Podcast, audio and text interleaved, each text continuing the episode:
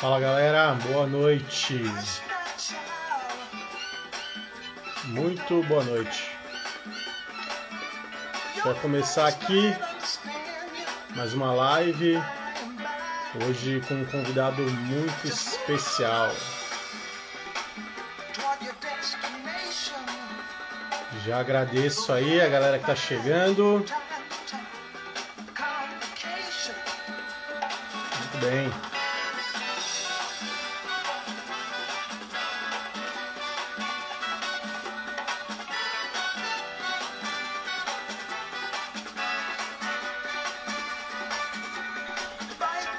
Boa noite, galera.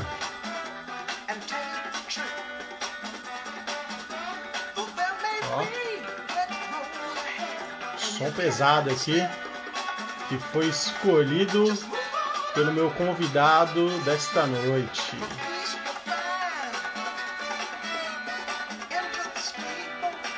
Maravilha.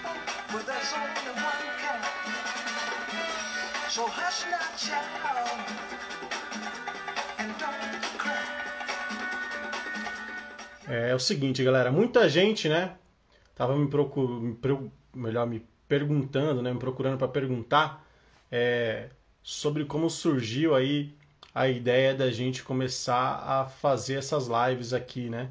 Eu sei que tá cheio de live aí, várias, né? Algumas pessoas estão até um pouco cansadas e tal, mas a gente deve caminhar com as coisas que a gente acha que faz sentido, né? E para mim faz muito sentido, não só neste mês, mas daqui para frente, é, poder partilhar algumas conversas com pessoas com as quais eu tenho muita afinidade, que eu gosto muito, admiro, é, e que para mim são uma referência. Né? E são pessoas de diversos setores, é, pessoas é, de muitas áreas e que com certeza fazem parte da minha, da minha vida. Certo? Então vamos lá, vamos dar continuidade aqui ao nosso segundo episódio do Pluralidade em Pauta, né? Com o tema aqui, algumas conversas com referências negras. E hoje eu vou trazer ele, ele, que está chegando aqui agora. Vamos lá, hein? Vai ser pesado, cara. Eu quero ver se a minha internet vai aguentar ter esse homem aqui com... fazendo o convite aqui. Daqui a pouquinho ele vai entrar, hein? Vamos lá. Opa! Olha ele aí! Fala, monstro! Olha ele aí! Que homem, que homem, hein? Tava falando, cara, não sei nem se a minha internet vai aguentar a presença deste homem aqui hoje. Que nada, tava procurando Grande... isso aí que você tá falando. Grande Tiago Oliveira. Cara, primeiramente, muito obrigado por você ter aceito o meu convite, né? De poder, da gente poder ter uma troca aqui, ter um papo, né? A gente toda vez que a gente se encontra, a nossa troca é sempre muito positiva, muito intensa e você sabe o apreço que eu tenho por você, né? É, eu queria, cara, para que as pessoas aqui, né, é, quem ainda não nos conhece, gostaria que você se apresentasse dizendo, putz, quem é o Thiago? Isso é difícil, hein? Rapaz! Mas, enfim, boa noite para todo mundo. Pô, né, eu que agradeço demais o seu convite. É, eu estou aqui puramente por você, pelo que você representa para todos nós, uh, diante do seu trabalho, diante da representatividade que você dá ao mercado, como pai de família, como esposo, como amigo. E eu estou aqui, é, pô, você me convidou, não pensei duas vezes para a gente conversar sobre um tema que é, não só hoje, 19, ou 20 ou 21, mas a gente precisa conversar todos os dias. Né? Acho que a informação é extremamente necessária, o compartilhamento, a busca sobre o novo e o entendimento de todos nós. É, nós, literalmente, é, quem nos assiste, quem é, escuta também, eu acho que precisa sempre ter uma troca. Cara, quem é o Tiago Oliveira? Vamos lá. É, tenho 36 anos, há mais de 18 anos trabalho no meio de comunicação, rádio e televisão. Sou formado em rádio e TV, depois eu fiz jornalismo. Uh, hoje eu apresento o Hora 1, Bom Dia São Paulo e aos finais de semana no Globo Esporte. Comecei no vídeo, né? falar desde o começo. Comecei na rádio em 2002, na Rádio Sucesso Rádio Cidade, depois fui produtor é, de um programa aqui em São Paulo e em 2007 entrei no ar e graças a Deus nunca parei. Entrei na TV Gazeta, fui para o Sport TV, lá no Rio de Janeiro, em 2018 voltei para São Paulo e aí eu estou nesses três jornais aí que eu mencionei. E, e eu sou um grande sonhador, cara. Para eu estar onde eu estou é porque eu sonhei muito grande. E muita gente me olhou torto falando assim, o que esse moleque tá achando que quer ou que sonha ou que busca, né? É, mas eu acho que é, a gente nessa terra a gente tem vários planos e várias missões. E uma delas é sonhar alto. É, claro que é importante estar com os dois pés no chão, mas o que você quiser ser, você será. E o que você quiser ter, você terá. É um dos maiores clichês que a gente escuta? Sim, mas é a pura verdade. O clichê só se torna clichê porque é algo usado de forma cotidianamente, sobretudo das pessoas que fazem sucesso. Se a gente quer fazer sucesso, e o sucesso não quer dizer ser conhecido ou trabalhar em televisão e tudo mais. Ser sucesso é aquilo que te faz feliz.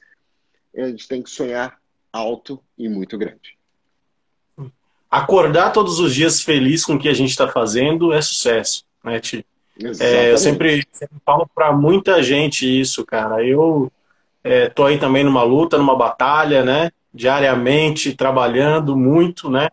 É, e trabalhei, batalhei muito para chegar onde eu cheguei e ainda batalho para chegar onde eu quero chegar, né? É lógico que eu sei e tenho plena consciência de todas as dificuldades, de todas as barreiras, mas eu nunca desisti, né? Não sou, não sou um entusiasta que, né, que fala para todo mundo que vai ser fácil, porque não é, né? A gente sabe que a luta é árdua, mas a gente precisa é, sonhar para chegar, né? Sonhar para chegar. Esse que é o grande desafio. Exato. Tio, você falou de quem você é, mas eu queria que você falasse aqui para quem não te conhece ou que não sabe desse teu começo, de onde que você veio, cara? Onde você nasceu e de onde você veio?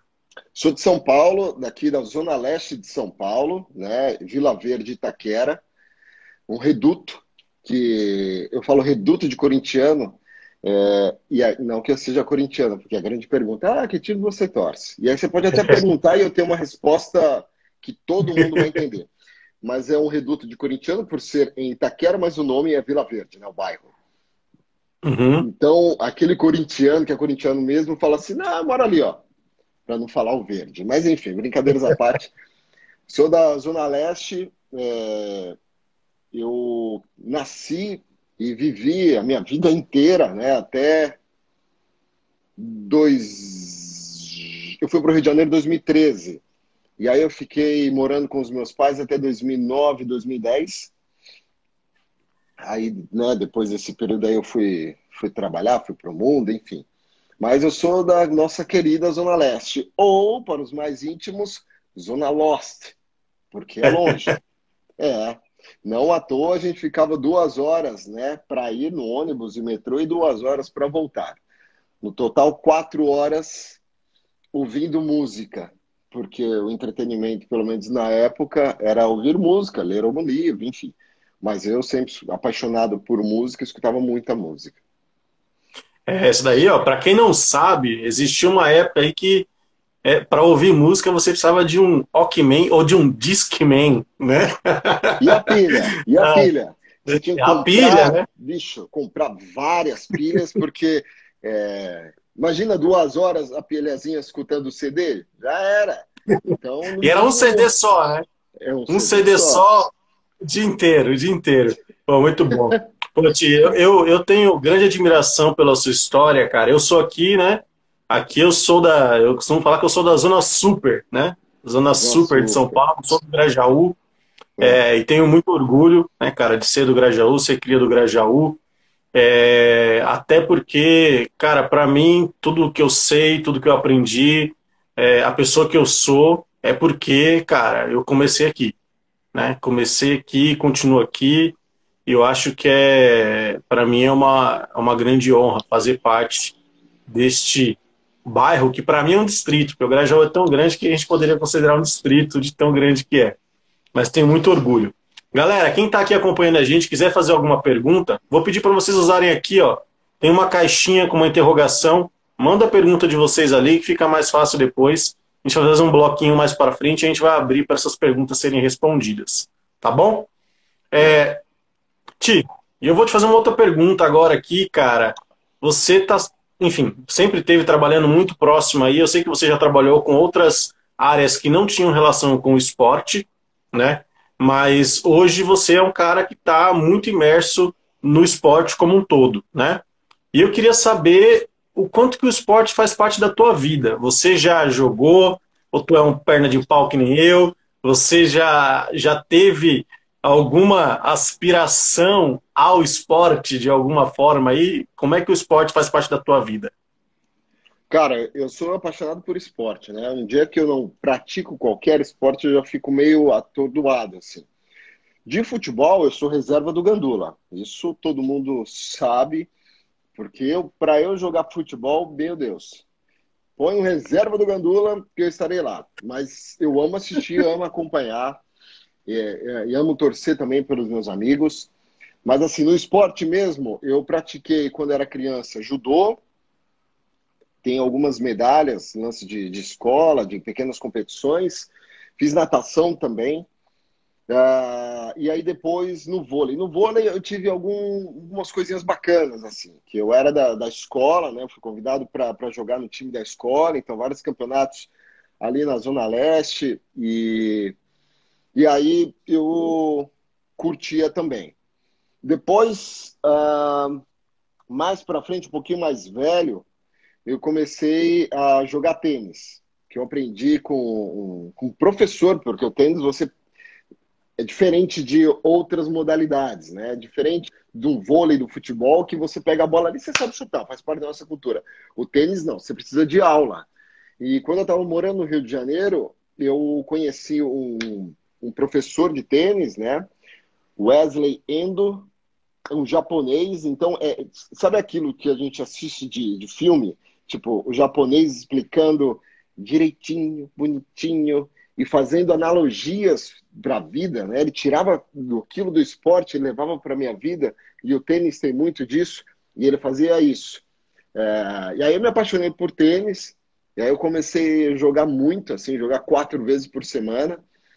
É, isso lá no Rio de Janeiro, porque onde eu morava tinha uma quadra de tênis, então o que, que acontecia? Eu ficava jogando todos os dias. Uh, e aí, assim, faço atividade física todos os dias, né? É, faço a, musculação em si. Estou aprendendo a correr, porque você precisa aprender a correr. Uma coisa é você correr, tipo, ah, vou dar uma corridinha, ok. Outra coisa é você aprender a correr para você aguentar 5 quilômetros, 10 quilômetros. Eu venho aprendendo como correr, como é, fazer respiração, o calcanhar, enfim. Mas uh, o esporte, cara, é extremamente importante, acho que é, é, na minha vida e na vida de muitas pessoas, né? Quando a gente encontra um atleta, onde um atleta tem consciência do que ele representa, seja um atleta branco ou preto, mas é, transcende, né? E aí as pessoas que acompanham aquele cara ou aquela mulher é, levam isso para a vida, né? O sacrifício, muitas coisas que a pessoa tem que deixar de lado para conquistar um segundo ou para conquistar uma batida perfeita. E é, é, isso que a gente faz na nossa vida, né? no nosso dia a dia, que a gente tem que fazer escolhas. A vida é feita de escolhas. E se você quer ser alguém é, bacana, com aquele sucesso que eu falei, que o sucesso não é ser reconhecido, o sucesso vai além daquela palavra inicial que muita gente conhece, é, você precisa fazer escolhas. E com o esporte, você, a partir do momento que você. Você não precisa ser profissional, mas você escolhe uma modalidade, faz ali diariamente, você entende que para você melhorar um pouquinho, você tem que tirar alguma coisa da sua vida, né? O lance de, vai, aqueles exemplos bobos, mas que de fato são. Você tem que saber o horário de dormir, você não pode curtir a vida adoidado como se não houvesse o amanhã. Tem o amanhã, amanhã tem treino. Amanhã o seu professor está te esperando para falar, e aí? E esse arremesso? E essa batida? Né? Independentemente da, da modalidade. E eu acho que é, o, o, e o esporte insere muitas pessoas na sociedade e vice-versa. Não, fundamental. O esporte ele tem um papel fundamental em todos os lugares, né? Mas eu particularmente, apesar de também ser uma pessoa, eu me considero um cara ruim em todos os esportes, né? Mas já tentei muita coisa. O que já, já, já tentei jogar, já tentei vôlei, já, já fiz capoeira, fiz ginástica olímpica também, né? É, fiz, muita, fiz o começo de muita coisa, mas eu sempre fui um cara meio, meio difícil ali. Mas só que o esporte, né, para quem não, não, não compreende, né, na quebrada ele tem um papel fundamental que é afastar que a gente, né, a gente de outros contatos, né, de outros, de outras relações, né. Eu tenho muitos amigos de infância que morreram por conta do tráfico, muitos amigos que se perderam no meio do caminho, né? É, e é triste você lembrar disso tudo, né? Mas para mim o esporte ele teve um papel fundamental ali, né? Então, é, toda vez que eu estava né, fora da escola, tentando praticar esporte, tentando praticar alguma coisa, aquilo exigia de mim uma certa é, regra, exigia que eu fosse uma outra, uma pessoa direcionada, né? E também tirava um pouco da rua, né? Então o esporte ele também tem um papel social, né? Muito importante para a gente conseguir compreender como um todo, né? Ah, não, é por isso que eu falei é... sobre escolhas, né? E, e aí, essa, a palavra que eu, que eu falei desde o início do sucesso. É, diferentemente do sucesso que as pessoas acham que é, o sucesso ele é muito grande. Então, a partir do momento que você faz uma escolha do tipo, você mora em periferia como eu sempre morei, e você faz uma escolha do tipo, eu vou cara, vou me entreter, vou, vou, encher a minha cabeça de coisas boas. E essas coisas boas estão no esporte, eu tinha que fazer uma escolha. E aí, para eu melhorar, tipo, conquistar, ganhar uma medalha, ou ganhar, é, pô, um refrigerante no saquinho, como a, na época a gente tomava, né?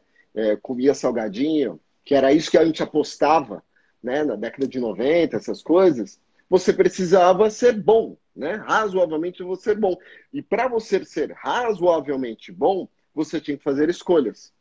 A partir do momento que você fazia as escolhas boas, você se dava bem e você tinha o sucesso dentro daquele quadrado que você via, daquele campo que você sempre é, viveu. É por isso que eu falo: o que é sucesso? Não é ser famoso, não é ser reconhecido, nem nada. Sucesso é você estar é, 100% feliz com a sua escolha é, e mais do que isso, você ter orgulho de si mesmo diante das escolhas que você teve que fazer para você ter o que você tem hoje. Não, sem dúvida, sem dúvida.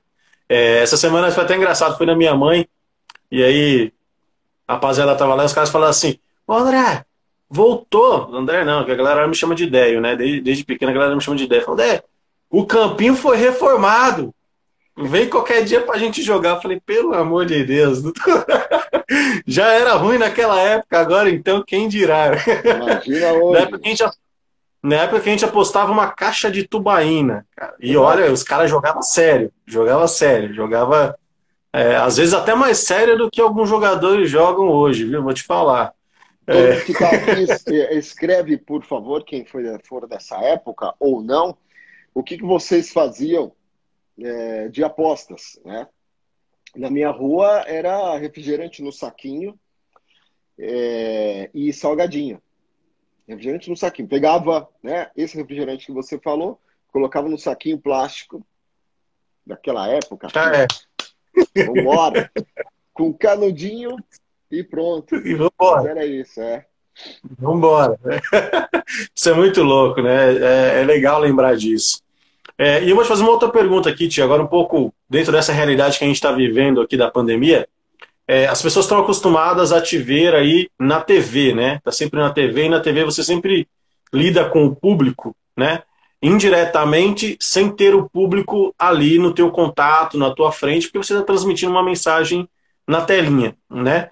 Mas de alguma forma a rede social te aproxima demais deste público. Então tem muita gente comentando aqui, Tô com saudade de você no hora 1. Pô, o que você tá fazendo que você não voltou? A galera tá aqui, né, na, na adrenalina, te acompanha de manhã e vira essa, essa loucura, né, da galera realmente querer acompanhar e estar tá junto, né, nessa sensação.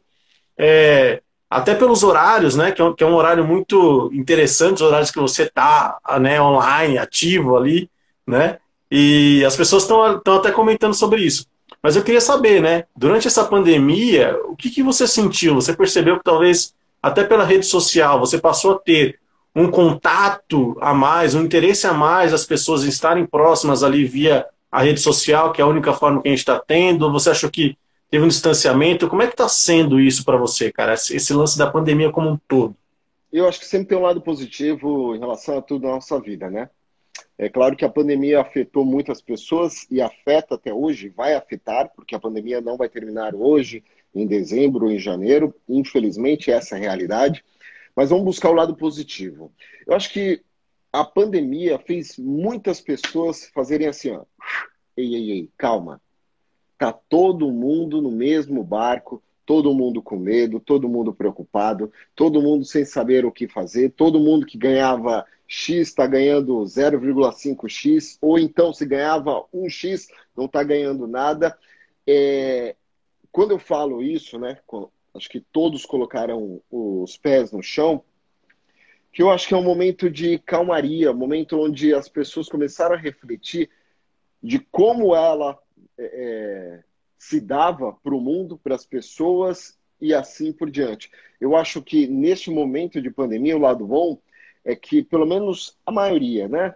Claro que existem as exceções, infelizmente, que não pensam assim, mas as pessoas colocaram o, o pé no chão e viram que todo mundo precisa ser igual, todo mundo precisa respeitar o outro da mesma maneira que gostaria de ser respeitado. E isso, essa mudança, sempre vem na dor, né? É, infelizmente o mundo se transformou em coisa, numa coisa boa e também numa coisa ruim, quando tem uma dor no mundo. É a mesma coisa quando nós, seres humanos, a gente perde alguma coisa ou a gente sente algo que é a hora da transformação. E essa pandemia machucou todo mundo, né? Falando de coração, falando de seres humanos. É, e fez com que as pessoas começassem a refletir de forma diferente. Então, essa aproximação é muito engraçado. Por mais que hoje é necessário ter distanciamento social, hoje as pessoas estão mais próximas. Hoje as pessoas te escutam. Hoje as pessoas esperam você é, falar para também falar ou retrucar ou assim por diante.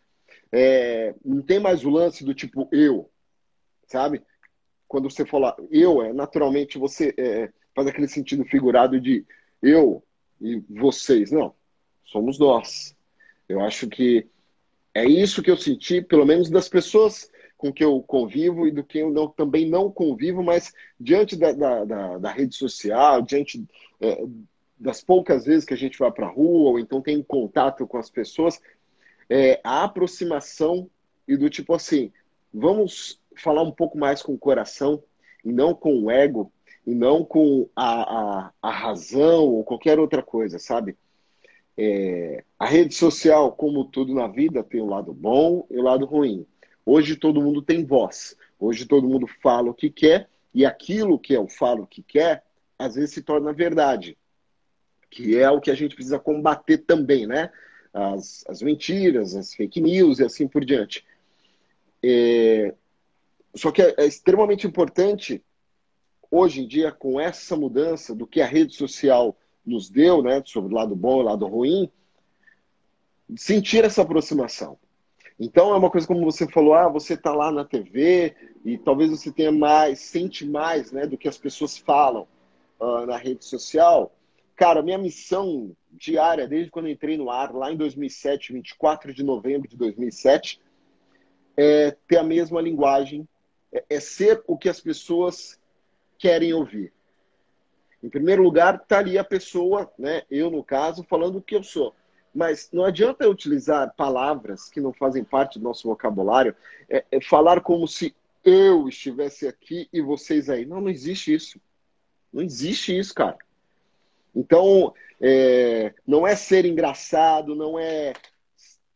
Não, mas é ser o que as pessoas gostam de ver, gostam de ouvir. As pessoas sentem necessidade de ser tocadas pela alma, pelo coração.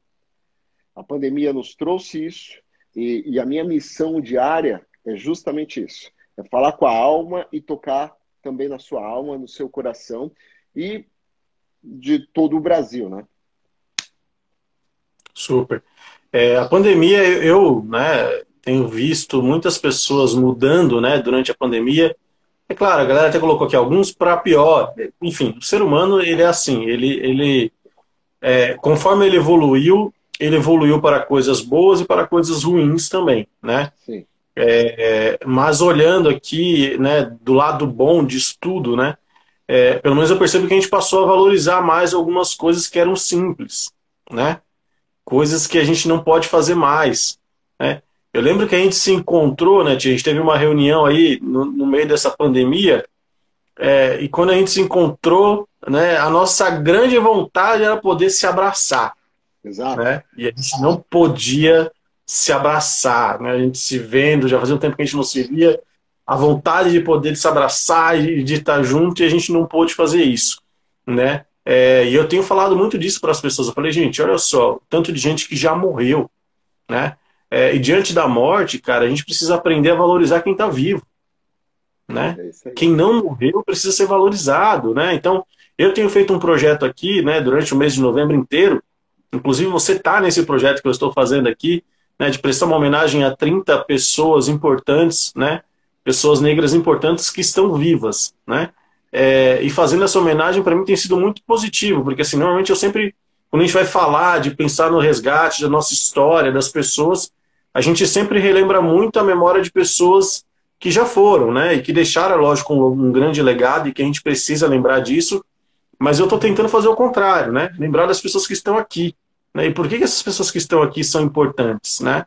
É, e eu acho interessante a gente pensar nessa valorização, né? Para quem está nos ouvindo aqui, né? Valorizar as coisas pequenas, né? É, desde o, né, o cafezinho da sua mãe, que talvez você não possa estar tomando durante esse período, o quanto que ele é importante, o bolo, o abraço, o afeto, né, o carinho com as pessoas, né? É, o ser humano, quanto mais afeto ele recebe, melhor ele vai ser, né? Então é importante que a gente tenha esse olhar para as pessoas, perceba que as pessoas precisam ser amadas, né? Sim, Falemos mais de amor para as pessoas. É, Ti, a gente falou muito aqui, você falou né, do futebol, de quando você jogar, da, do jogo, das apostas ali. É, mas eu quero te fazer uma, uma pergunta aqui, que é qual é a sua melhor memória do passado? Qual é a melhor memória que você carrega, que você lembra e fala, putz, isso me marcou positivamente demais? É, eu acho que eu com a minha família, né? Eu com meu irmão, meu pai, minha mãe. É... A gente sempre brincou demais, assim. Os meus pais, eles sempre foram e são muito presentes na nossa vida, na vida do meu, na minha vida e do, na vida do meu irmão. E eu acho que a memória é justamente isso, tipo, as brincadeiras que meu pai fazia, que minha mãe fazia, que a gente fazia dentro de casa, a gente criava brincadeiras. É... Meu pai, às vezes, conseguia dar, algum, dar alguns presentes. É... Eu acho que, cara, eu vou falar, todas as vezes que eu fui para Poços de Caldas com, com meu pai, com minha mãe e com meu irmão. Porque é lá que eu brincava, né? Aqui em São Paulo, minha mãe não deixava minha mãe e meu pai não deixavam a gente brincar na rua. Aqui em São Paulo, você pergunta, nossa, porque eles são maus? Não. é... Mas existe o medo, né? Existe Exatamente. o medo. É, toda a preocupação de brincar na rua, numa periferia. Então, assim, claro que a gente brincava, mas não brincava como gostaríamos. Então, a gente ia para Poços de Caldas, onde meus pais sempre é, Tipo, era a válvula de escape deles, né? E a gente ia para lá. Então era isso, eu tinha uma bicicleta amarela, meu irmão era meio azul, assim, a gente brincava, aí a gente cortava. É... Como, é, como que é o nome? Ah, o, o, tipo, sabe coisa de margarina? O, não é o pote de margarina? Cortava. Sim. Quero ver quem vai lembrar disso cortava, colocava um pregador e aí colocava na roda, que aí parecia um barulho. De... E aí a gente brincava desse jeito. E, tipo, a...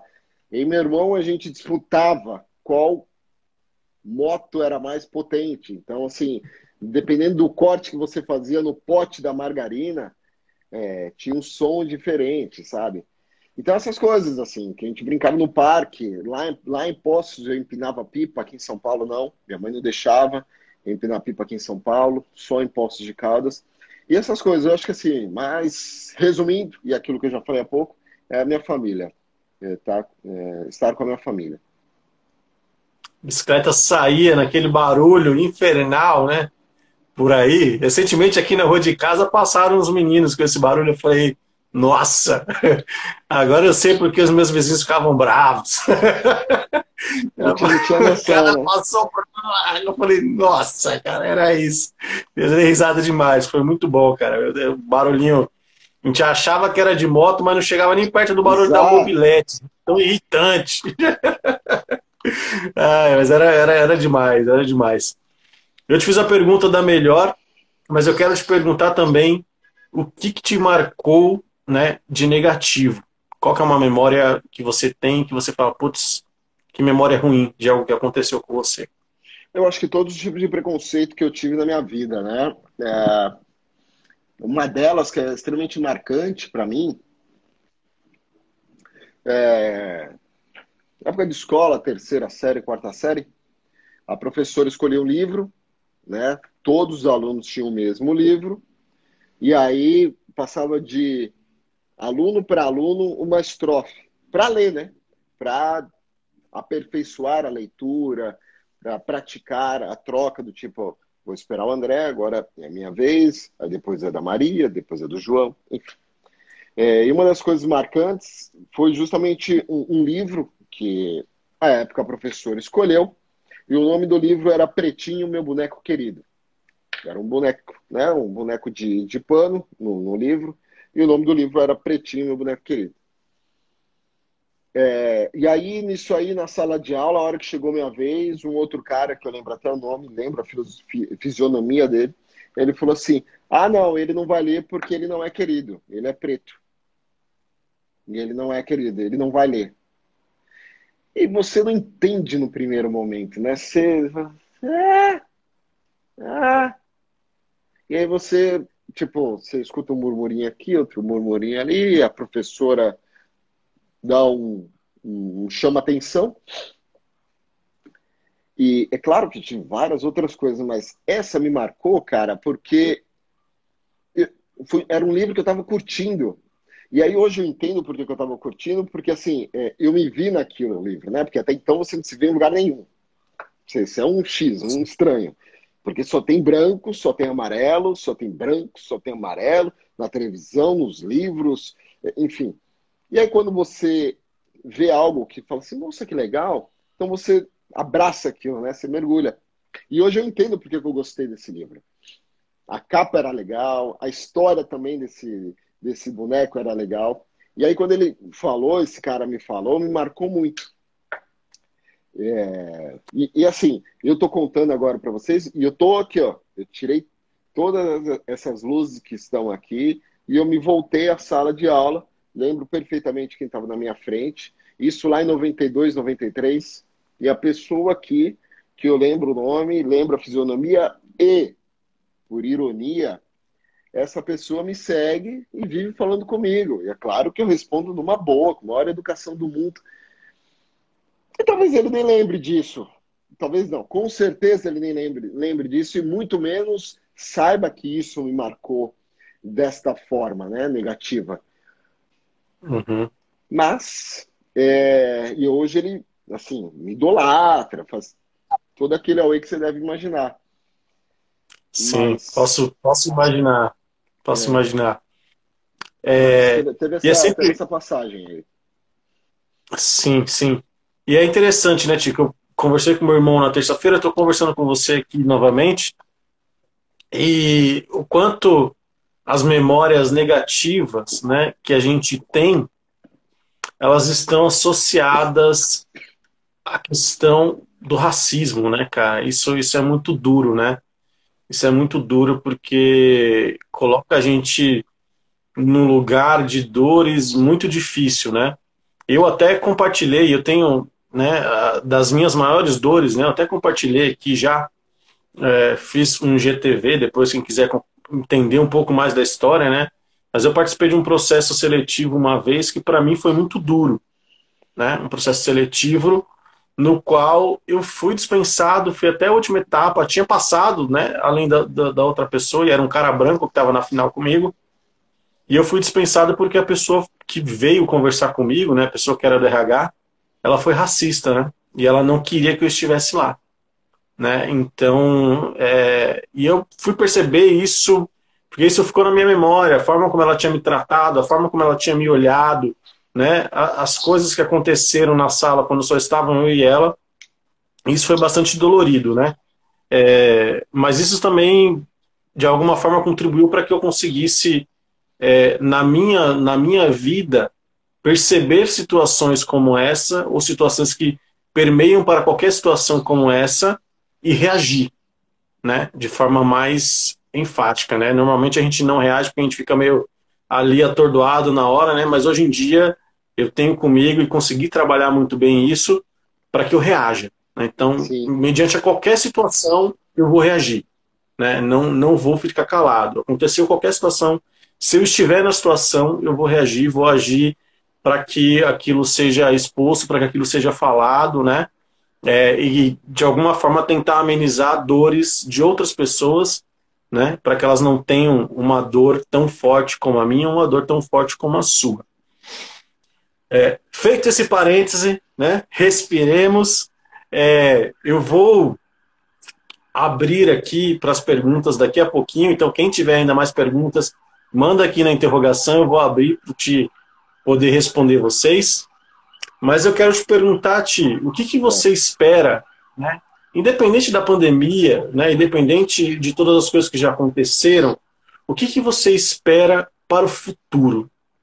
O que, que você imagina para o futuro como uma sociedade melhor?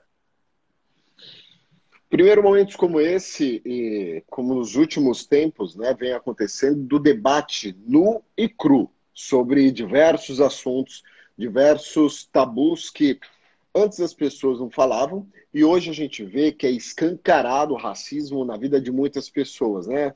É, sobre aquilo que eu já falei milhares de vezes sobre racismo camuflado, Hoje ele se transformou assim, ó, escancarado.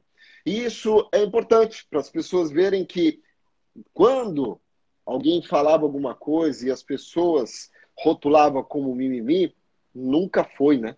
Sempre foi uma realidade. Eu acho que é, esse futuro ah, que a gente sonha e tudo mais é, vem dessa base, daquilo que a gente está construindo, desse projeto que você está fazendo. Não é que a gente vai mudar o mundo para amanhã, não. Mas alguma coisa que a gente está falando aqui pode soar positivamente no coração de alguma pessoa. E isso, né? Você vai é, é, passando de pessoa para pessoa. E o que eu espero é justamente é, que as pessoas tenham essa consciência, né? Do quão importante as pessoas ouvirem ao, ao próximo, entenderem que ela não está sozinha nesse mundo. É, eu acho que todos nós temos ego, todos nós temos autoestima, todos nós, é, às vezes, a gente nos achamos o cara ou a mulher, isso faz parte do ser humano.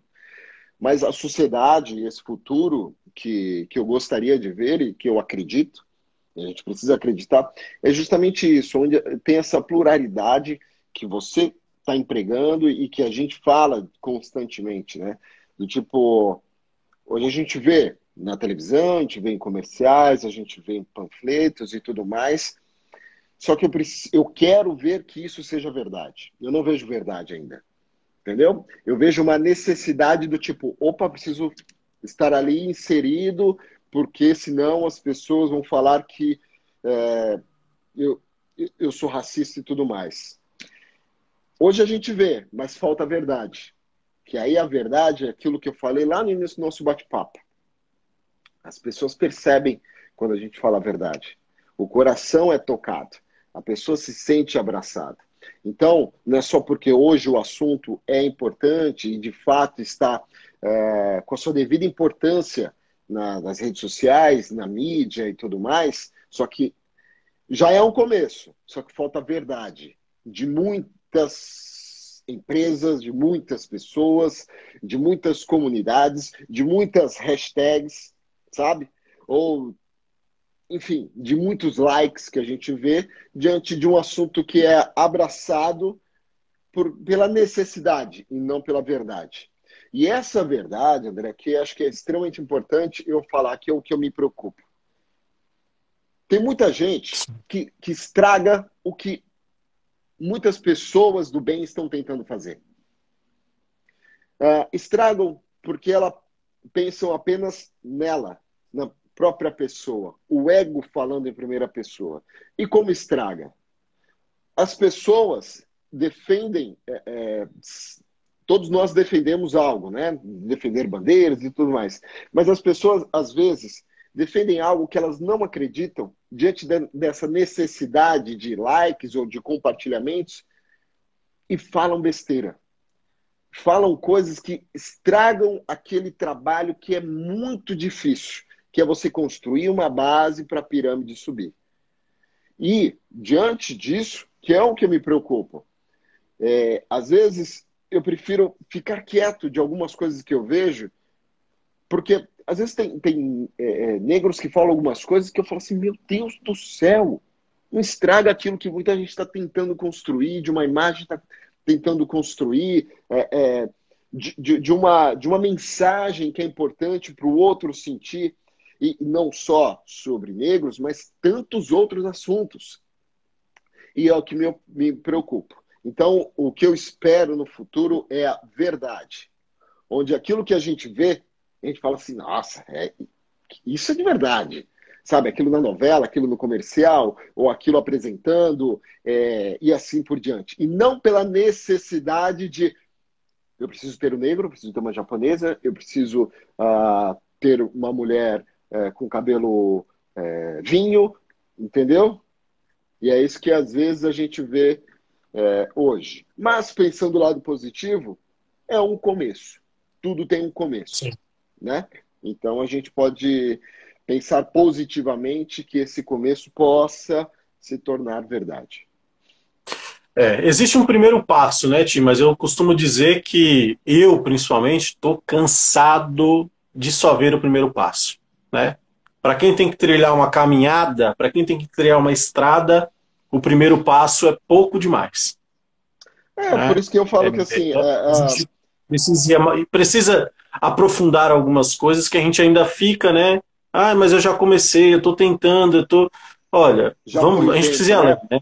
Exato, já foi, exato. já foi. É por isso que eu falei, às vezes, é, como aconteceu. Eu falei no esporte espetacular isso do George Floyd, onde todo mundo foi e abraçou. Pô, sensacional. Ótimo. Vambora, vamos falar sobre o assunto. Coloca uma tela preta no Instagram e tudo mais. Só que é isso que a pessoa colocou, ela acredita mesmo? Ou ela sabe por que, que ela está fazendo isso? Ela sabe da importância de escrever o antirracista? Ela sabe da importância de colocar uma tela preta na, enquanto a pessoa está ali é, no feed, vendo o que está acontecendo na timeline? Então, eu, o que eu, eu falei lá no Esporte Espetacular, eu espero que isso seja moda, mas que seja natural, onde todos abracem e entendam o porquê da causa, né? E não só sobre o racismo negro, mas tantos outros que hoje, né, graças à internet, graças às redes sociais, muitos outros assuntos também são abordados. Exato. Ainda bem, ainda bem. Né? E aproveito já para mandar um recado quem está vendo aqui a gente, tá? Por favor, gente. Racismo reverso não existe. Racismo não é vitimismo. Vamos estudar. Vamos estudar. Pelo amor é. de Deus, vamos estudar, porque não dá. Ok? Fica o meu recado aqui direto e reto para vocês, é ok? É... Ti, vou abrir aqui algumas perguntinhas que a galera tá fazendo para você. É... Claro que a maioria aqui é elogio, e eu não preciso falar. Gente, o Thiago é um cara bonito, o cara é gato mesmo, a gente já entendeu. Viu? Tô vendo que tem muitos crushes aqui. Ah, alucinados e alucinadas, mandando aqui algumas mensagens, mas eu vou escolher aqui algumas perguntas, né? É, para a gente poder fazer para você aqui, certo? Bora. Aqui. A da Diana. como é acordar cedo, não é tão cedo, né? Todos os dias. O que é cedo para você, Diana? É brincadeira. É, eu acordo meia-noite, né? Meia-noite todos os dias. Esse é um dos desafios. E aí entra naquilo que a gente falou sobre o esporte, escolhas e tudo mais. Eu tenho que fazer escolhas na minha vida para eu estar bem à meia-noite, né? Eu preciso dizer não para muitas coisas, muitas coisas. Esquece primeiramente vida social. Esquece vida social. É, é um passo importante na carreira, é um degrau que você está subindo, que você está é, construindo para o próximo, e é importante você passar por isso. Então, para eu acordar meia-noite, eu, eu, eu voltei para São Paulo tem quase três anos. Tem amigos que eu não vi ainda, mas muitos amigos que eu não vi ainda. É, é, essa vida social são coisas que é aquilo que você falou. Quando a gente perde, a gente tem noção do que significa. É de você não conseguir Sim. ir ali numa padaria, tomar um café da tarde, é você encontrar o um amigo, ah, é você namorar direito, é você ver seu pai, a sua mãe. É, não existe isso. Esquece. Eu sou feliz com essa escolha, mas é importante também entender que é, para eu estar bem meia-noite, para poder pensar, raciocinar, escrever, falar as coisas que eu falo todos os dias, esquece vida social e também ter disciplina. Disciplina de alimentação, de horário certo de dormir. Às vezes o corpo te engana falando assim, não, dá para você ficar mais um pouquinho, só que nesse pouquinho você paga um preço gigantesco na madrugada. Então você tem que Sim. obedecer horários, existem regras para você estar bem a esse horário, nesse horário, né? Perfeito. O Almir perguntou aqui o que é mais chato na profissão de jornalista. Tem alguma coisa que você acha chata? Chato? Putz. Eu que sou jornalista também vou falar. Não que tenha coisas chatas, mas tem jornalista chato, gente. Vou te falar, viu? Ah, Alguns colegas que olham, é... difícil. Mas e tem muitos legais, e tem muitos chatos, tem música muito boa, tem música muito ruim, enfim. Mas ó, vou viver um mundo de poliana, né? Onde está tudo bem. Juro que eu não vejo nada de chato no jornalismo, uh, na minha profissão. Eu, eu, tanto que eu sempre falo que eu não trabalho, eu me divirto. Porque eu não, não vejo, sinceramente, nada de chato. Porque aí você fala assim, ah, mas aí você não vê sua família, você não tem Natal e Ano Novo, mas foi a minha escolha. Isso eu sabia desde o início, né? Sim. Então, não vejo nada de chato, não. Sim. Isso acontece em outras profissões também, tá, gente? É, pô, quem decide se era ou moça, né? Poxa, é, é a profissão, você não tem horário. Cara, né? toda profissão você... tem, tem. Exato. Tem, tem os seus percalços ali e você vai ter que se adaptar com isso, né? Não, não adianta, não adianta, né? Então, quem tem que viajar muito, quem é caminhoneiro, todo mundo tem aí as suas questões e coisas que precisa abrir mão para se dedicar ao trabalho. Né? O trabalho exige disso. Aqui o Corta Breno, ele perguntou aqui, Tiago, que dica você daria para quem quer fazer jornalismo, mas tem um certo medo? Certo medo, Breno? Breno, Breno medo do quê, Breno? Medo do quê, cara? Ah, tem que arriscar, tem que ir pra cima. Falar, o André e turma, todo mundo que tá, opa, só não cai no tripézinho. Pera lá. Aí, peraí. Vou falar sobre, sobre isso que o Breno falou. Breno, obrigado pela pergunta. E, cara, não é um certo medo. O medo é gigantesco. Todo mundo tem medo.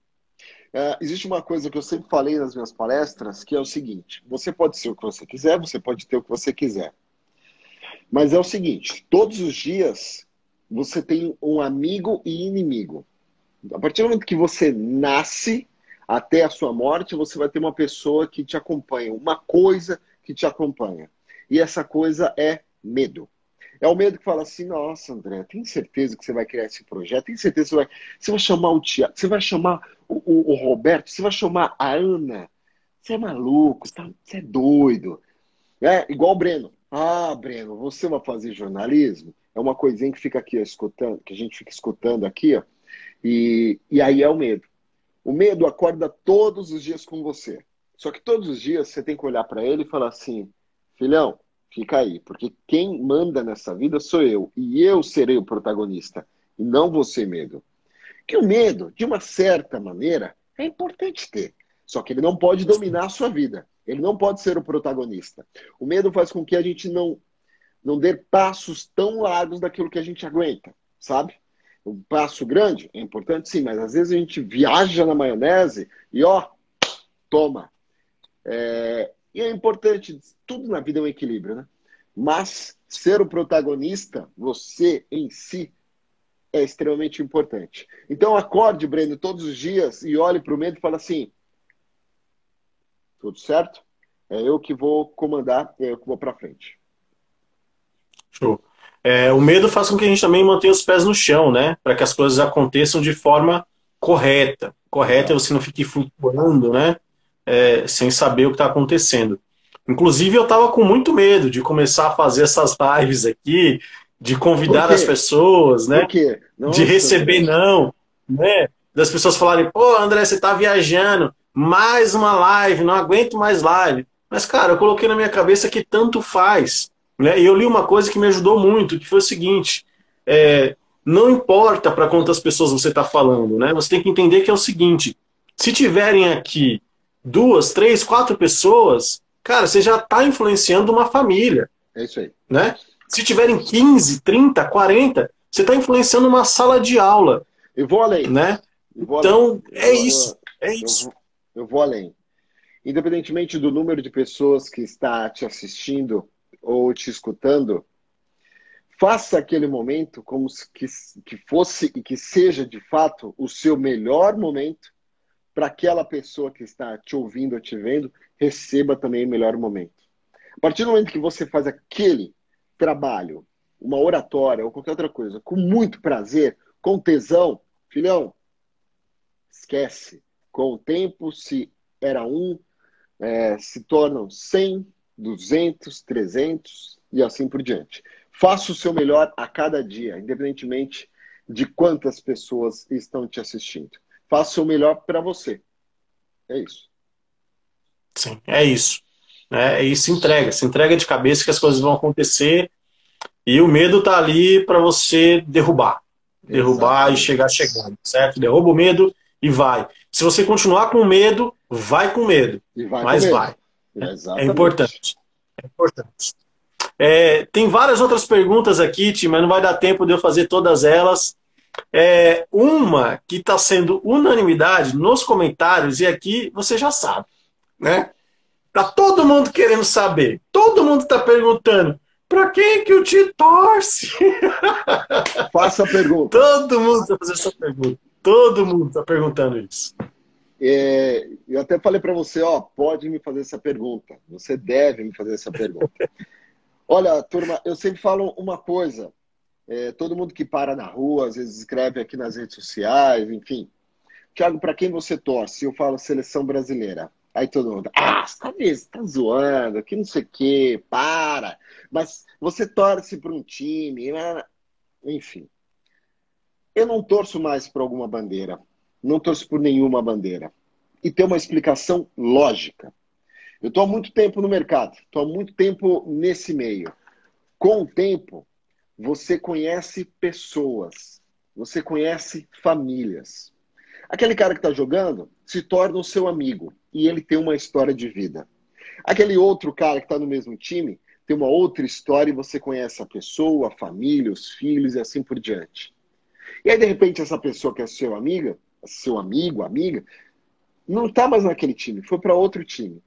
E você vai tendo um círculo de amizade onde você não torce mais pela bandeira, você torce pela pessoa que está em campo. Às vezes eu estou torcendo para um cara que está num time e para outro cara que está no mesmo time. E é porque existe uma história dificílima para o cara estar tá ali vestindo aquela camisa. Então, com o tempo, não existe uma camisa, existe pessoas. E às vezes você torce até para uma história acontecer para você contar na televisão, entendeu?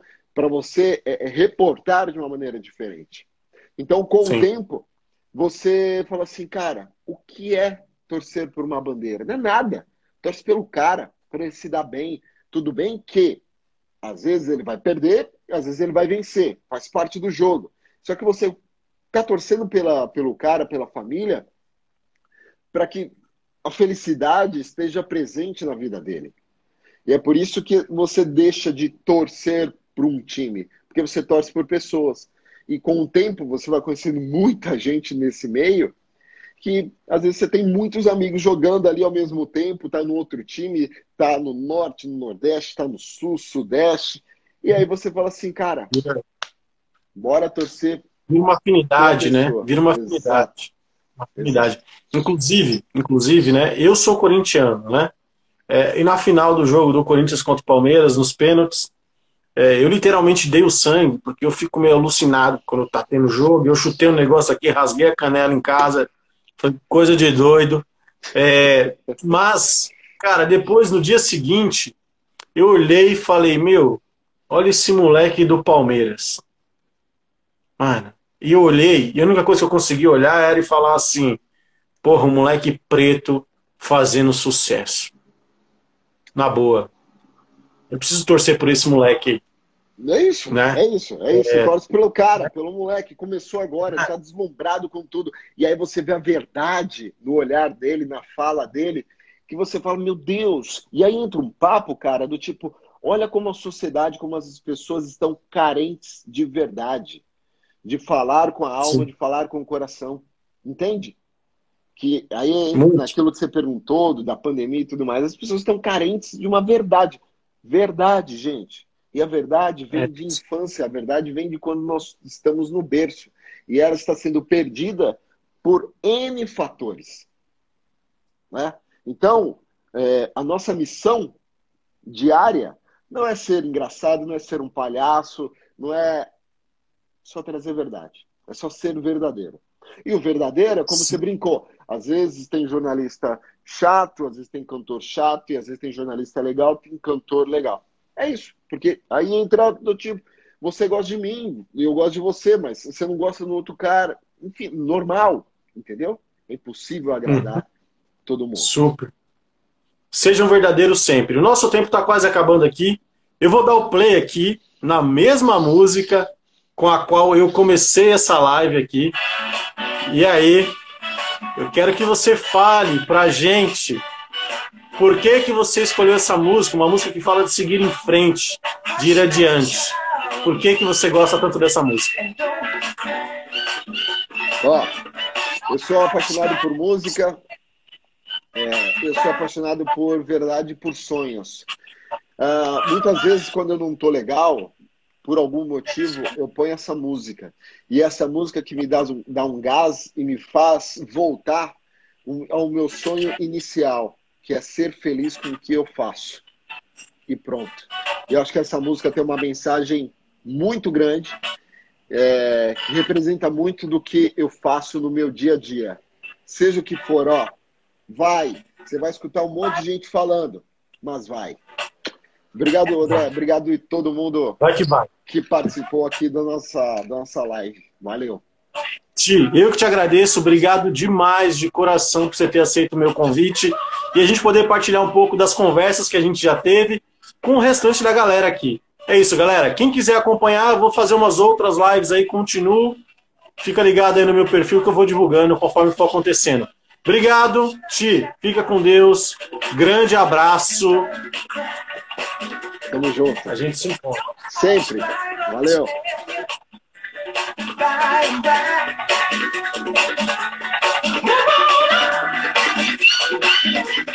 Keep on wishing